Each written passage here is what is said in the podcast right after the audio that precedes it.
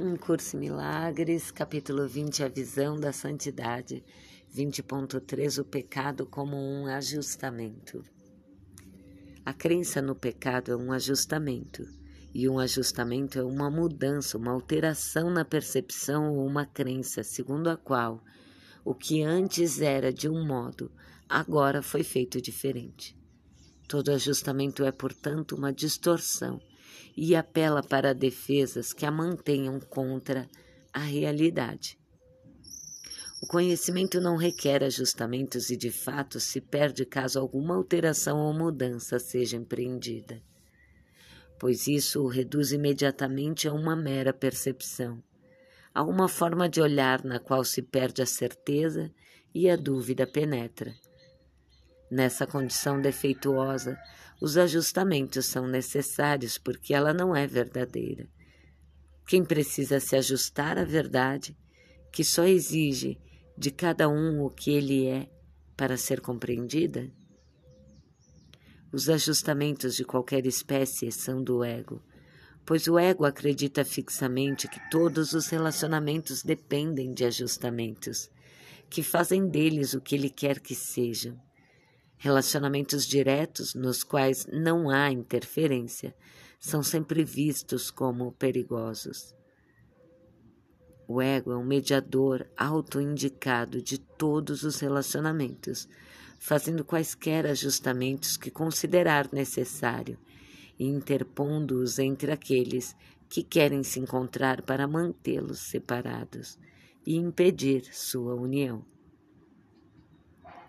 É essa interferência estudada que faz com que seja difícil para ti reconhecer o teu relacionamento santo pelo que ele é. Os santos não interferem com a verdade. Eles não a temem, pois é na verdade que reconhecem a sua santidade e se alegram com o que vem. Eles olham para ela diretamente sem tentarem se ajustar a ela ou ela a eles. E assim vem que ela estava neles, sem ter decidido primeiro onde queriam que ela estivesse. O olhar dos santos simplesmente coloca uma pergunta e é o que vem que lhes responde. Tu fizeste o mundo e depois te ajustaste a ele, e ele a ti e nem existe nenhuma diferença entre tu e ele na tua percepção, que fez a ambos. Uma questão simples, entretanto, ainda permanece e necessita de uma resposta. Gosta do que fizeste? Um mundo de assassinato e ataque, através do qual teces o teu caminho tímido através de perigos constantes, solitários e assustado esperando que no máximo a morte se demore um pouquinho mais para levar-te a desapareceres. Tu inventaste isso. É um quadro do que pensas que és, de como vês a ti mesmo. Um assassino é assustado e aqueles que matam têm medo da morte. Tudo isso são apenas os pensamentos amedrontadores daqueles que querem se ajustar a um mundo feito amedrontador pelos seus ajustamentos. E olham para fora com pesar, a partir do que é triste por dentro, e lá vem a tristeza. Não imaginaste alguma vez como é o mundo real, ou como ele se apresentaria através de olhos felizes o mundo que vês é apenas um julgamento sobre ti mesmo. Ele absolutamente não existe. No entanto, o julgamento deposita sobre ele uma sentença, o justifica e faz com que ele seja real. Tal é o mundo que vês, um julgamento sobre ti mesmo e feito por ti. Esse retrato doentio de ti mesmo é cuidadosamente preservado pelo ego. É a sua imagem e ele a ama, colocando-a fora de ti no mundo. E a esse mundo tu tens que te ajustar enquanto acreditares que esse retrato está do lado de fora e estás à sua mercê. Esse mundo é sem misericórdia, e se estivesse fora de ti, de fato, deverias estar amedrontado. No entanto, foste tu que o fizeste, sem misericórdia, e agora, se a ausência de misericórdia parece olhar de volta para ti, ela pode ser corrigida. Quem, em um relacionamento santo, pode permanecer não santo por muito tempo? O mundo que os santos veem é um com eles, do mesmo modo que o mundo que o ego contempla é como ele. O mundo que os santos veem é belo porque vem a própria inocência no mundo. Eles não disseram ao mundo o que ele era, não fizeram ajustamentos para adequá-lo às suas ordens. Eles gentilmente o questionaram, o questionaram e sussurraram: O que tu és? E ele, que zela por toda a percepção, respondeu: Não tomes o julgamento do mundo como resposta à pergunta: O que sou eu? O mundo acredita no pecado, mas a crença que o fez como tu o vês não está fora de ti. Não busques fazer com que o Filho de Deus se ajuste à sua própria insanidade. Há um estranho nele que, vagando descuidadamente, entrou na casa da verdade e, vagando, ir-se-á. Ele veio sem um propósito, mas não permanecerá diante da luz resplandecente que o Espírito Santo ofereceu e que tu aceitaste. Pois lá o estranho fica desabrigado e tu és bem-vindo. Não perguntes a esse estranho transcente quem sou eu. Ele é a única coisa em todo o universo que não sabe. No entanto, é a ele que perguntas e é a sua resposta que queres te ajustar. Esse único pensamento selvagem, feroz, em sua arrogância e ao mesmo tempo tão diminuto e tão sem significado, que passa despercebido pelo universo da verdade e vem a ser o teu guia tu te voltas para ele para perguntar o significado do universo. E a única coisa cega em todo o universo vidente na, da verdade, perguntas: como, eu, como devo eu olhar para o Filho de Deus?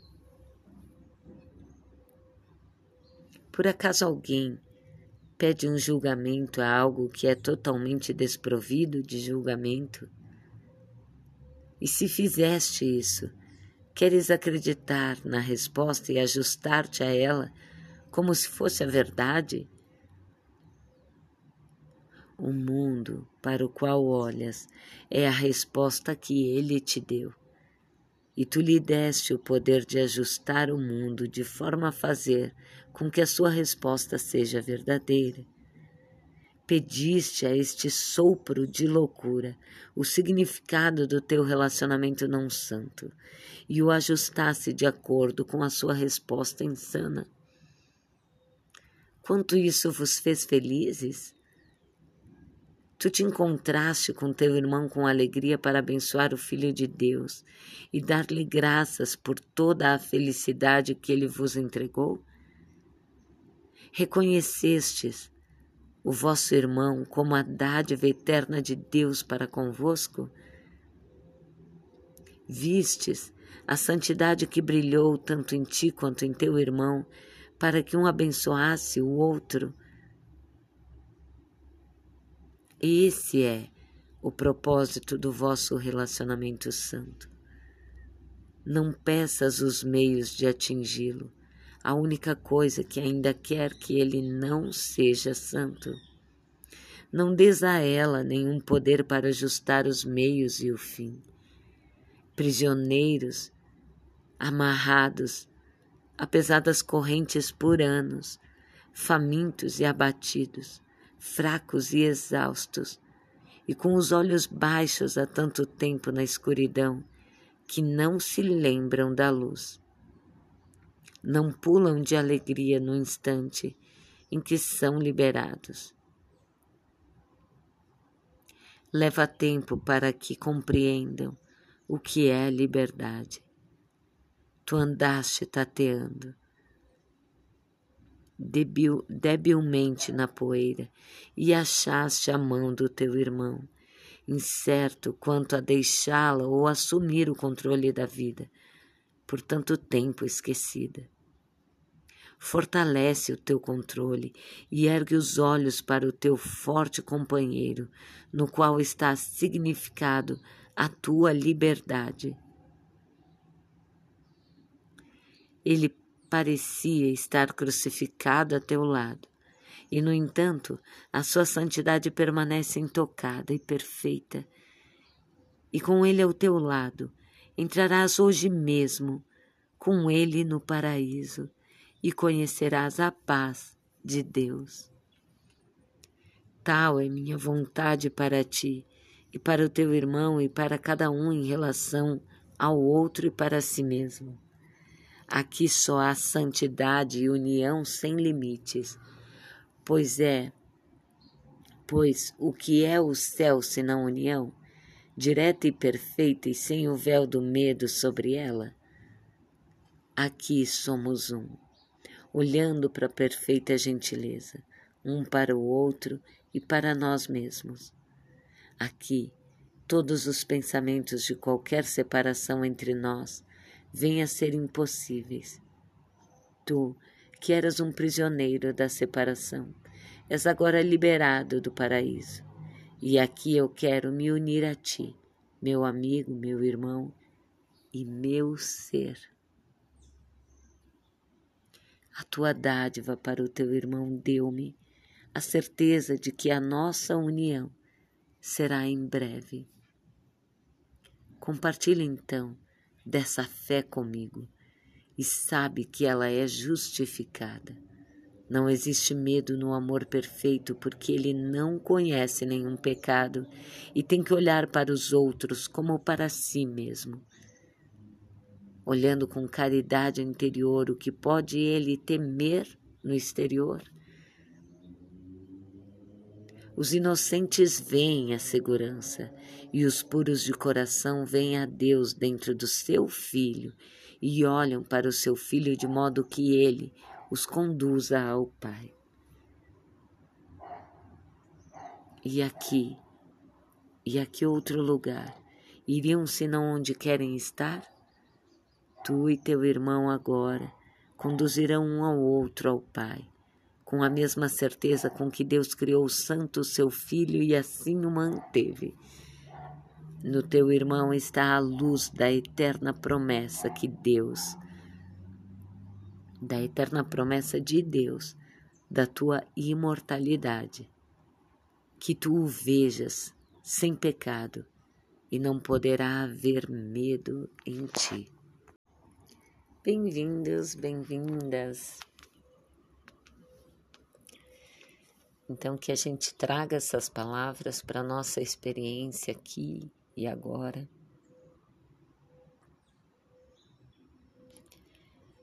Algo que me tocou muito desta, desta leitura é quando ele fala da pergunta, né? A gente vai para fora perguntar quem a gente é. Né? Ele diz, né? Não tomes o julgamento do mundo como a resposta à pergunta o que eu sou. O mundo acredita no pecado, mas a crença que o fez como tu o vês não está fora de ti.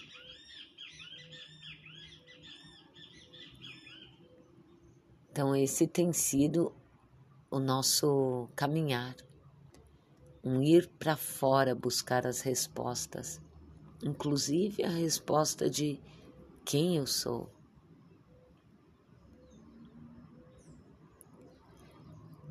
E a resposta do mundo sempre vai ser insana, porque já vem de um equívoco. E é isso que ele fala. A gente vai para fora buscar as respostas e depois tenta ajustar elas, né? Dentro da insanidade que, que vem as respostas, né? O mundo responde ao que a gente acredita que é, percebe? Então a gente fica sempre aí, ajustando a resposta que vem de fora com a nossa crença aqui interna.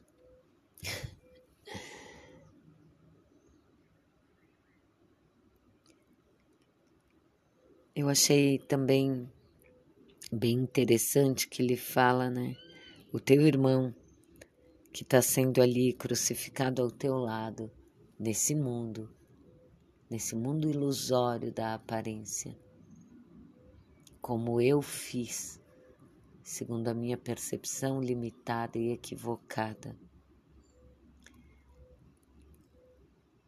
Nesse meu irmão, se em vez de eu crucificá-lo, se em vez de eu acreditar na crucificação e na morte, eu aceitá-lo santo e puro como ele é, como eu sou, agora mesmo estaremos juntos no paraíso, no céu.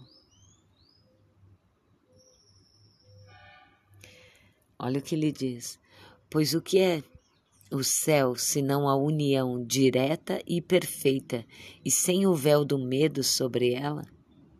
Aqui somos um, olhando com perfeita gentileza um para o outro e para nós mesmos. Aqui todos os pensamentos de qualquer separação entre vós venham a ser impossíveis. Tu, que eras um prisioneiro da separação, és agora libertado no paraíso.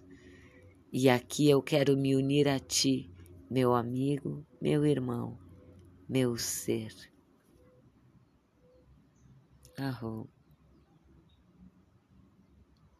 Com essas palavras, ecoando dentro de nós. Que a gente olhe agora para tudo que a gente pensou que fosse separado e fora de nós e reconheça a unicidade, a onisciência de Deus, a onipresença de Deus e a onipotência de Deus. Não há no universo todo algo à parte de Deus. Portanto, não há separação entre eu e o que vejo, entre eu e meu irmão. E não importa o que a aparência me diga, é só um pensamento equivocado dentro de mim. Onde que eu corrijo ele? Dentro de mim. Essa correção é feita na minha consciência. Até que ela tome totalmente a visão perfeita do Espírito Santo. Então, a nossa dádiva para o nosso irmão olhar para Ele como uma bênção da vida que é o que Ele é, como um com Deus que é o que Ele é, como um comigo que é o que Ele é, nos garante a nossa união perfeita. E Ele nos convida a compartilhar dessa fé com Ele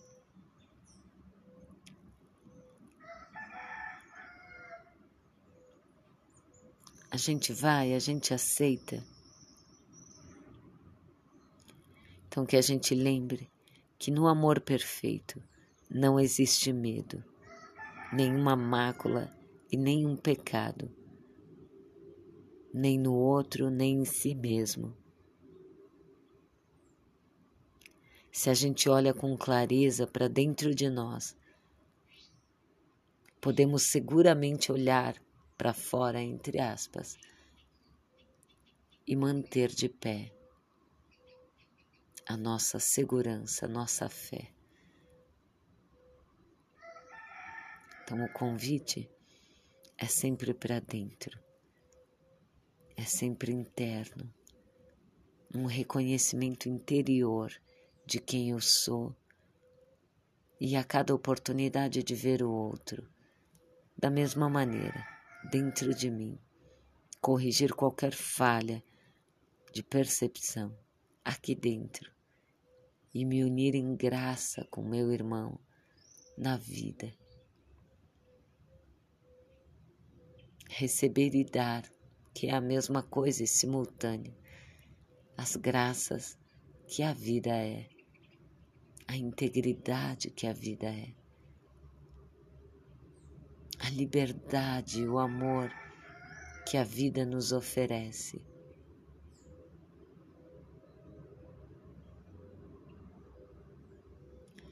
Então, que a gente aceite esse convite hoje. Até breve.